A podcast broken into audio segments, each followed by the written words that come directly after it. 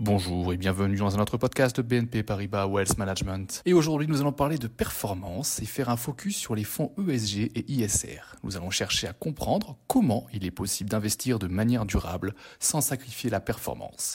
Et pour répondre à mes questions, je reçois aujourd'hui Guy Hers, Chief Investment Advisor. Bonjour Guy. Bonjour.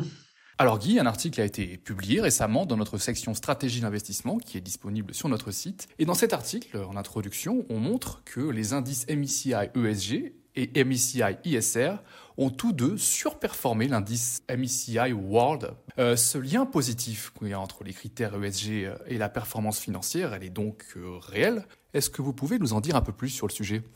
Oui, alors évidemment, quand on prend des périodes euh, pour mesurer la surperformance de stratégies euh, durables, donc d'investir de, manière durable par rapport à des stratégies classiques, ça dépend évidemment beaucoup des périodes de temps qu'on considère. Maintenant, ce qu'on a vu effectivement, c'est que on n'a pas de perte en termes de performance, c'est-à-dire que ce ne sont pas des stratégies qui vont sous-performer les stratégies classiques, et même dans certaines périodes, on peut voir des, euh, des surperformances. Maintenant, quand on regarde un peu plus près, on voit par exemple que sur les cinq dernières années, ce sont des stratégies qui en général ont mieux performé que les stratégies traditionnelles.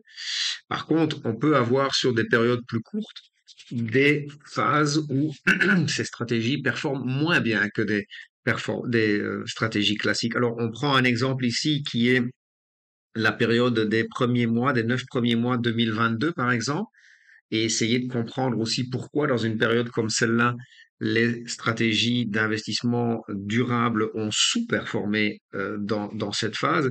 Alors c'est une phase, il faut se souvenir, où la plupart des classes d'actifs ont, ont, mal performé. C'était la phase où les taux d'intérêt étaient fortement en hausse, donc les obligations ont perdu de valeur, les actions ont perdu de valeur de manière générale. Par contre, un des rares secteurs qui a bien performé était le secteur de l'énergie, l'énergie fossile en particulier, donc tout ce qui est euh, donc euh, pétrole et gaz. Et c'est justement ce sont justement des entreprises qui sont plutôt moins pondérées dans des stratégies durables. Donc on peut effectivement, dans une phase comme celle-là, avoir des stratégies avec un biais durable qui performent moins bien parce qu'elles sont moins investies dans les secteurs de l'énergie fossile, pétrole, gaz. Donc ça peut mener temporairement à une sous-performance, mais quand on prend des périodes d'investissement plus longues, alors on constate qu'il n'y a pas effectivement de pénalité et qu'on a même dans certaines phases une surperformance des stratégies avec un biais durable. Dans cet article, vous dites que les indices euh, à thématique durable, ils ont aussi euh, surperformé, mais avec une volatilité plus élevée. Est-ce que vous pouvez nous en dire un peu plus? Oui, c'est-à-dire que quand on va rechercher des entreprises qui ont eh, eh, une certaine orientation durable, on a souvent des entreprises qui sont effectivement des entreprises, plutôt des entreprises de croissance, et donc des entreprises qui peuvent dans le temps avoir une certaine volatilité en termes de prix, mais qui ont une bonne performance dans, sur des périodes plus longues. Et donc on retrouve un petit peu cette idée que à court terme, les entreprises dans, les, dans, lesquelles ces stratégies durables ont tendance à plus investir sont des stratégies parfois à court terme plus volatiles, mais qui à long terme sont des stratégies qui offrent plus de croissance et donc qui ont aussi un bon potentiel en termes de, de, performance de portefeuille. D'accord. Et est-ce que cette surperformance, elle peut être aussi attribuable euh, à de meilleurs scores en matière de durabilité? Alors oui, effectivement, on a on a un biais in fine qu'il faut quand même faire ressortir, c'est-à-dire que quand on choisit euh, une stratégie avec une thématique durable, on va en général rechercher par le filtre qu'on utilise pour euh, justement euh, avoir une stratégie avec un, avec un biais durable, on va automatiquement plutôt sélectionner des valeurs dites de qualité. C'est-à-dire que ce sont des valeurs qui ont en général une meilleure rentabilité, une rentabilité plus stable dans le temps, et qui sont souvent aussi des entreprises avec un endettement plus faible. Hmm. Donc effectivement, le fait d'avoir un filtre donc euh, durabilité, stratégie durable, est aussi automatiquement une stratégie qui va tendre à choisir plus des valeurs dites de qualité Et on sait que sur des périodes plus longues, quand on regarde les entreprises de qualité, donc avec une meilleure rentabilité et un endettement euh, plus faible, ce sont elles aussi des stratégies qui ont tendance à surperformer. Donc de là, effectivement, il y a euh, un certain lien entre investir de manière durable et investir dans des sociétés de qualité. Regardons maintenant ce qui constitue un indice comme durable. Il existe deux méthodes de base qui permettent de construire un indice durable. Alors, euh, quelles sont ces méthodes et en quoi l'indice, euh, finalement, cette méthode, diffère d'un indice de référence non durable comme le MSCI World? Oui, alors ce sont euh, en quelque sorte des stratégies qui sont complémentaires. C'est-à-dire que quand on prend par exemple la stratégie dite d'investissement socialement responsable, l'ISR, c'est une stratégie qui a effectivement une approche d'exclusion, c'est-à-dire qu'on va vraiment aller exclure certaines sociétés qui sont euh, qui sont pas du tout en ligne avec une stratégie justement d'investissement euh, socialement responsable. Les candidats, évidemment, on les connaît. C'est typiquement euh, l'industrie, par exemple, du tabac mmh. ou certaines industries dans l'armement. Et donc, c'est une stratégie qui va pas nécessairement choisir le, le, best in class, mais qui va carrément aller à un, à un niveau, je dirais, de, de sélection à exclure des sociétés.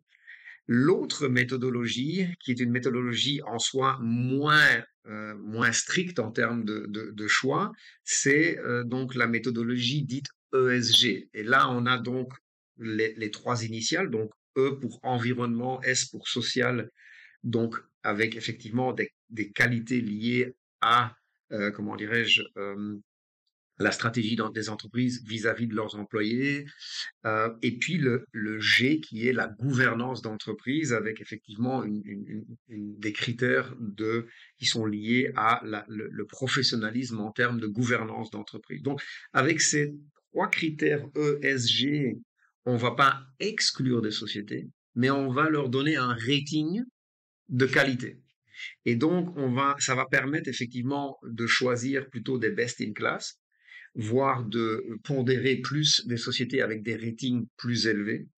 Et donc, on a ces deux grands types de stratégies, ISR et ESG.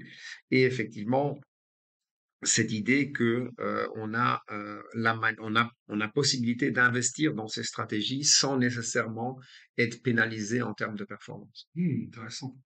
Et pour conclure, est-ce que vous auriez vous auriez quelque chose à nous rajouter? Alors, pour conclure, en, réalité, c'est pour résumer en quelque sorte. Hein, donc, premier point important à garder en tête, euh, on n'a pas sur des périodes plus longues euh, d'indication qu'il y a, on est pénalisé quand on choisit une stratégie d'investissement durable.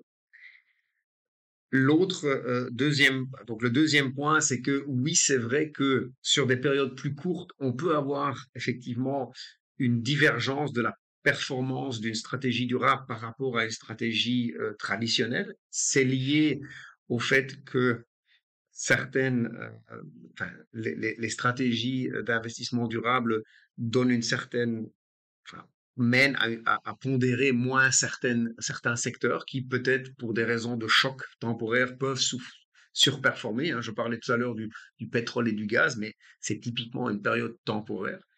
Euh, donc, il y a une certaine volatilité euh, dont on doit quelque part être conscient. Mais ce qui est important, c'est que quand on prend une approche sur le plus long terme, on est confiant qu'on n'a pas de pénalité au niveau de la performance. Donc, on peut avoir un biais d'investissement durable, avoir une certaine philosophie d'investissement sans être pénalisé en termes de performance. Et donc, on a effectivement, euh, ce que je disais tout à l'heure aussi, une certaine logique entre les choix liés à l'investissement durable et un biais qui mène automatiquement vers des sociétés de meilleure qualité. Et ça, c'est aussi évidemment un biais qui, permet euh, d'avoir une bonne performance et, de permettre d'avoir sur le long terme, en tout cas, une performance qui est au moins aussi bonne que les, les, les performances de portefeuille gérées de manière traditionnelle. Bon, finalement, la morale de l'histoire, c'est que fonds ESG égale, euh, égale performance, sur le, mais sur le long terme. Oui, et puis surtout, le, le, côté rassurant, on peut investir avec un biais durable sans être pénalisé du côté de la performance. Et ça, c'est très important, surtout dans le monde d'aujourd'hui. Tout à fait. Et mais merci beaucoup, Guy. Merci. Pour votre réflexion sur le sujet aujourd'hui. Merci à notre public qui écoute ce podcast. N'hésitez pas à le partager, le liker ou à vous abonner à notre chaîne de podcast sur PNP Paribas Wealth Management sur la plateforme de votre choix. À bientôt. Merci, à bientôt.